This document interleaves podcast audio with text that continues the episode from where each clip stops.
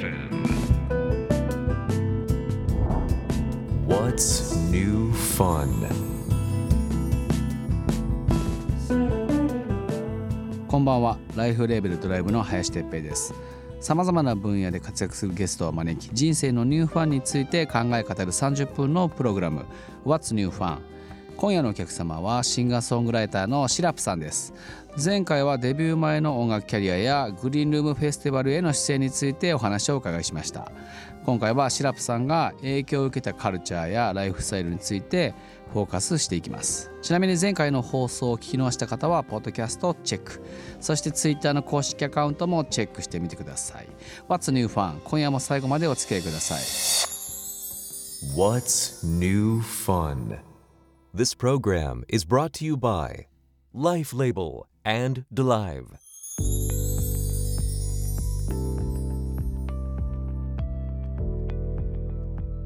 What's New Fun 今夜のお客様はシンガーソングライターのシラプさんです今週もお願いしますお願いします。よろしくお願いします。す。えー前回の最後にですね影響を受けたエンターテインメントと聞いて映画はいっ。ていう話が 出たんです。はい。でアクション映画がはい。すごく好きだったっていうところで、はい。あの話が出たんですけどアクション映画実際どんなアクション映画ですか？もう結構ストレートにあの、はい。ジャッキー・チェンとかもプロジェクト X とか水拳とかブルース・リーとかも見たりとか、はい。あのジャンクロード・バンダムのあの回し蹴りをみんなで真似したりとか。なんかして友達のおばあちゃんの家のあのドアを壊してめちゃくちゃ怒られたとかなんかそういうのは。ウェズリー・スナイプスとか。あはい。ソニー・ピクチャーズ系ですね、はい。僕ちょっと映画業界だったんで、うんうんうんあれです、ね。ジャッキー・チェンって僕多分ですね何回ずつぐらい見てんだろうな。僕ですね。一番好きなジャッキー・チェンの映画は間違いなく40回以上見てるんですけど、えなんでしょう？多分これはですね、はい。あの事情があってはまらないと思うんです。はいはいはい。あのその映画の設定がなんとなく僕ちょっと自分に重ねちゃったのがあってなんですごく好きだったんですけどえジャッキー・チェンどの映画が一番好きですか？僕それを言われるとその幼少期に何回も見てたのは、はい。あのシティハンターですね。ジャッキー・チェンの。後藤久美子。さん。もういろいろめちゃくちゃあの時代のバブルの匂いし確かに。今考えたらしまくりまうん、く90年代って感じのね。なんか今アウト系の感じがする内容なんですけど トランプマンさんとか出てませんでした出てた。トランプマンさん出てた。でトランプで敵倒したりするのとかがめっちゃかっこいいと思ってて。なるほどですね、そのあ僕はあのジャッキー・チェーンの映画で「ファーストミッション」っていう映画があってサマン・キンポンさんがはい。お兄ちゃん役あの刑事ドラマでお兄ちゃんが知能がうん。5歳、6歳で止まっちゃうっていう、はあ。のー役で。なるほど。でそ体はもうお兄ちゃんなんで大人なんですけど、あの子供の友達がたくさんいてっていうお兄ちゃんを抱えながらその自分の刑事の出世とか結婚とかがこうなんとなくガチャガチャになってってなるほど。お兄ちゃんが誘拐されるっていうあの映画もしよかったらぜひ。あ見ます。ただですねあの配信系では多分出てないのでうん。そしたら DVD とかでかもしれないですけど。わかりました。今ってどんな映画見ます？み映画は本当にめちゃくちゃいっぱい見るんではい。あのちょっと前本当3年前ぐらいとかは、はい。あのフランス映画にハマってなんかそう結構難しいじゃないですかフランス映画って、はいあのオチがほぼあの委ねる系というかあのえ終わったみたいな。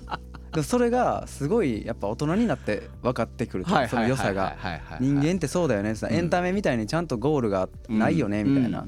これが続くもんねみたいなんでそれこそ一番もう最近の有名だとグザビエ・ドランの監督の映画とかを結構見たりとかはしてたんですけどそうですね。最近はあの普通にネットフリックスにあるやつといかはい。意外に見てるかもしれない。すぐ出てこないな。最近見たやつ。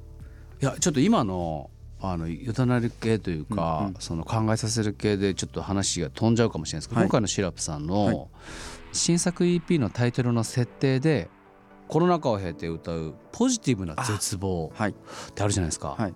でポジティブな絶望っていうタイトルが、まあまああのパッと聞いた感じすごく哲学的うんにうん。思えるんですけど、うんうんなんかなん何個かのケースでいいんでなんかシラップさんの思うポジティブな絶望ってとはみたいなところってあるんですかこれって？例えばなんですけど、そうなんですよ。これはあの結構大きいあの枠組みでは言ったんですけど、うん。自分の中ではすごいしっくりきてて、うんうんうん。あの割となんか勇者タイプっていうか、はい。なんか何があっても絶対希望はあるしその希望を見つめ続けようみたいなテンションだったんですけど、はい。やっぱコロナっていうその誰も多分今現存して生きてる人たちが誰も経験したことがないうん。災害、うん。で誰もいまだにまだこう手探り状態で、うん。とかでこう音楽業界がエンタメ業界がどんどんこうなんていうんですかできなくなっていったりとか、はい。はいえっと、こうみんながこう暗い気持ちになっていく、はい。で自分の現場もいろいろ目の前でこう潰れていく。じゃあこうね人がみんな仕事できないからどうしようみたいな、うんそういう状態だったりとか、うん。なんか今その世界的にもこうういろんなもう社会的な流れがもうすごいカオスの濁流みたいになってて、本当にはい情報とかもすごいと思うんですけど、はい。そんな中で多分あのなんていうの落ち込んだりとか、なんでこんな世の中になってしまったんだろうとか絶望することが多いんですけど、はい。それでもなんとかなるだろうっていうので突き進み続けて、うん。その度ぶつかりすぎてん。自分がなんかこうなんていうんですかネガティブな感情を無視してたことに気づいたんですよ。なるほどそうねなんです。だから現状がこういう状況だから、だから何明確に何どういう動きにするか。でそれそういう社会がこういう状況だからといって自分の人生と直結、直結してるんだけど、うん。自分のメンタルと直結させすぎないようにっていうところであある種絶望を絶望として受け入れて、はい。今絶望的だから、うん。ここは絶望的、まあ、全体と言ってるわけじゃないですけど、はい。はい。はい。はい。絶望を感じる瞬間ってやっぱうんうん。社会とかに対してすごい思ったりすることそうでがあるんですよ。すね。だからそういうことを、うん。あの自分は捉えたことによって、うん。だからうん。前に進もうっていうのをこう受け入れられるようになったんですよ。はいはい。すごい自分が楽になって助かったんですよ。ね。はいはいはいはい。だからその無視するって意味ではなくて、うん。あのちゃんと捉えていこうっていう意味でのポジティブな絶望みたいな。受け入れるとね。受け入れこのテーマのまあブルーカラーは、まあブルーブラはい。から来てるとは思うんですけど、この青い色にもなんか少しあったりするんですか？その意味というか。そうですね。あのブルーになると英語でもフィールブルーとか、その落ち込んだりとかする、はいそのぜそのブルーな感情っていうののうん。中にもいろんなこうレイヤーがあって、そのいろんな色のブルーをうん。入れた EP にしようと思って、まあ、ブルーブラーってぼかしみたいな意味なんですけど、っていう意味でタイトルつけました。なるほどね、はい。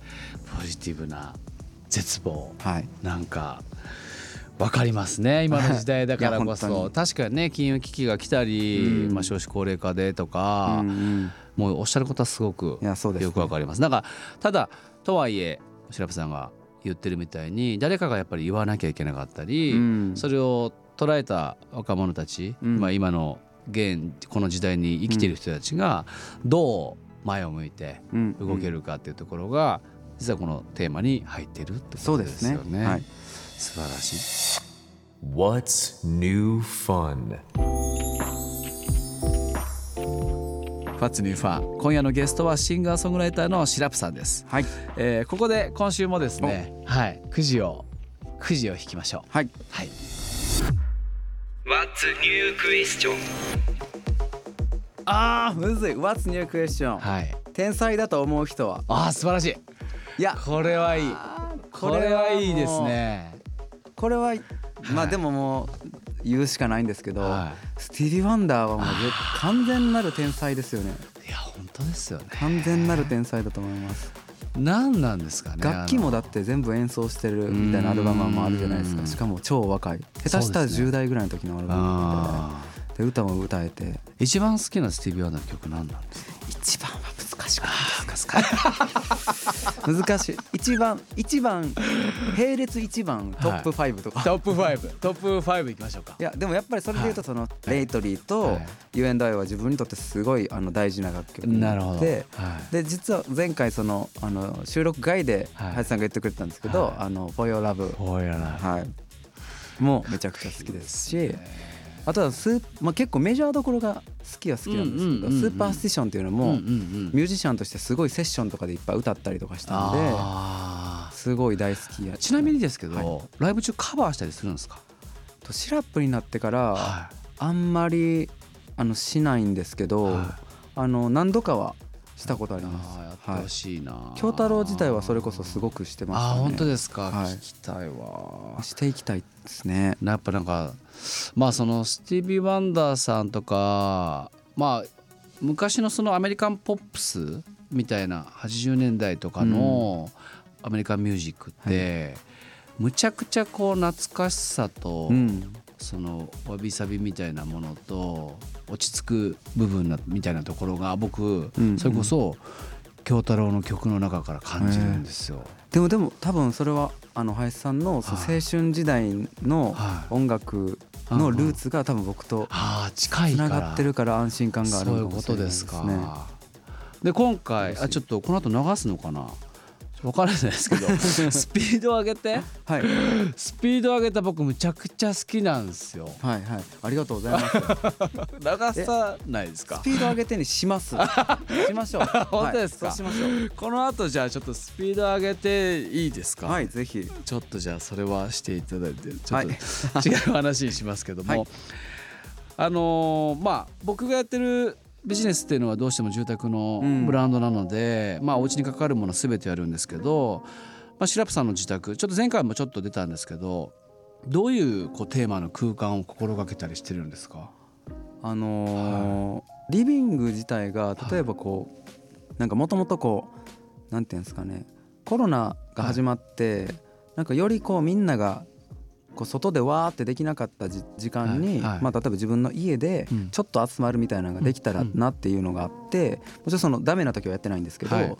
なんかでちょっとリビングを広くして、あと自分自身もコロナで家にいるあの時間がすごく長かったんで、はい。自分の好きなものがいっぱいあったり落ち着く空間っていうのをもうちょっとこだわりたくなったっていうのがあって、リビングは結構こう落ち着くように設計しながらはい。自分の好きなアートをたくさん置いてる感じであのなんていうんですか家具とかも結構はい。北欧系でなんか木,、うん。木のあったかい感じにしていってる感じで、なるほど。はい。岡本図。岡本零士さんの動画シリーズうんうん「ショー・ユア・ルーム」で実は2021年自宅を披露されてるんですよね。はい。あそこあの時にあったあの窓際に置いたあのうんうんうん。なんですかねリビングテーブルみたいなものっていうのうんうんうんはまだあるんですか、ああります。ああれもあのそうそのあの家にはい。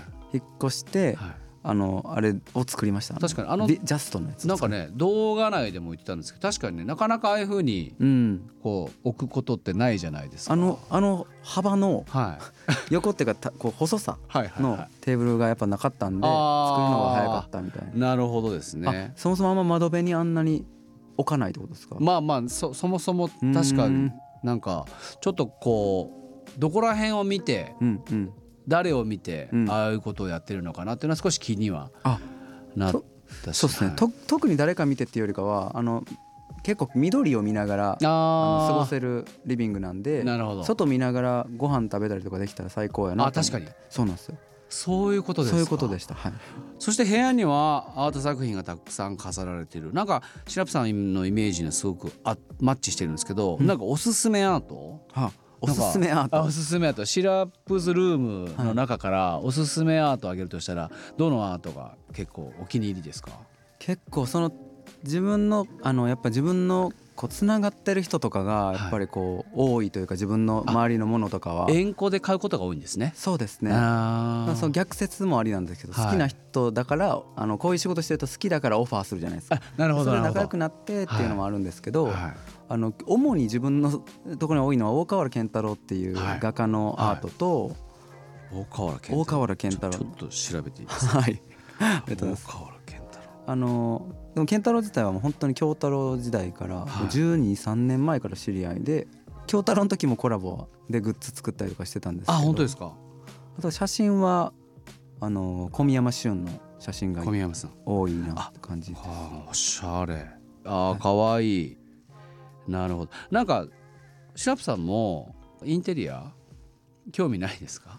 あの興味ありますよめちゃくちゃめちゃくちゃあります。本当ですか？なんか僕らそのインテリアを作るプロジェクトをやってましてですね、それは SIRUP さんのライブなのか、うんうんあの別にさ「Who's Props」っていう、 props っていうタイトルのプロジェクトなんですけどだから僕らはお家にかあるインテリアっていう概念ではなくて、まあ、そこが例えば映画の美術とかっていうテーマの時にどういうものがあった方がかっこよくなるのかとか、そのストーリーに合うのかみたいな。うん。テーマでやってるプロジェクトがあってまたちょぜひもし興味があればぜひ。そういうのを。興味あります。あります？めちゃくちゃあります。よ めちゃくちゃありますよ。何でも作れるんです。何でも？はい。でこれは極端な話ですけど、はい。シラップ亭に置いてもらっても構いません。ああなるほど。いやまずでもそこから始まるんですよねそうですよね。多分。はい。まあもちろんライブでわかんないですけど使うソファーでもいいでしょうし、あのライトでもいいでしょうし。ああいいですね演出とかで。ちょっとそれをご一緒したいなってぜひ。思っております。ぜひともです。よろしいですか？はい。嬉しい What's new fun? What's new fun? What's New Fun? 今夜はシンガーソングライターのシラップさんをお迎えいたしました、ニュー EP のブルーブラーを掲げたツアーがようやく始まると。はい。はい。そうですね、えーブルーブラツアー2023が5月29日北海道からスタートして6月23日東京まで全国8都市で開催します。しかもはい。2年ぶりのツアー、2年ぶりのツアー。やっぱり2年ぶり？そうです。2021年にやってから去年はやってないです。そうかそうかそうかそうなんです。か。一年挟んで。2年ぶりの全国ツアー。これはもうはい。ファンは待望の今もうシラップ待ちをしてるわけですよね。いやもう本当み いやそうだったら嬉しいんですけどぜひみんな来てほしい 絶対してます、はいもちろんねあの今回、えーグリーンルームでお見かけした方もいると思いますけども、はい。このブルーブラ、えー内容でも聞きましたけどポジティブな絶望はい。いろんなテーマをもとにはい。またニューシラップさんが見れるというそうですね。なんかこうはい。今回の EP ではい。なんかある種こうみんなであの今は声出しが OK になったんで、みんなでこうこの世の中、さはい。あのもう言いますけど最悪な世の中だと思うんですよ。最悪な世の中を、はいあのなんとか生き抜いてサバイブしてみんなでいい世界にするためにエネルギーをみんなでこうシェアしてなるほど。なんかもう最悪なことは最悪だって叫べさみんなで叫んだりとかしてうん。感情を発散しなるほど。できるツアーにしたいんで EP 聞いてぜひみんな来てほしいななるほど。そのライブの時はじゃあ基本的にこうスイッチはい。をそのオンにして、はい。そのモードで一緒に楽しむと。はい。いやちょっとそれはねなんかねいろいろ語れないこともうんうん。あったかもしれないですけど、はそのシラップさんが発信することによって今のそのオーディエンスの方々が本当ちょっとでも一歩でもうん日本でも前に出れることがあるんだったら、一緒にやっぱりね、そういう方必要だなと思うのでぜひ皆さんで一緒にこのツアー行きましょう。でこのツアーでかわかんないんですけどぜひちょっと僕らと ぜひぜひぜひぜひつながってプロジェクトをやりましょう、はよろしくお願いします。お願いします。ありがとうございました。ファツニューファン先週と今週の2週にわたりシラップさんをお迎えいたしましたありがとうございました。ありがとうございました。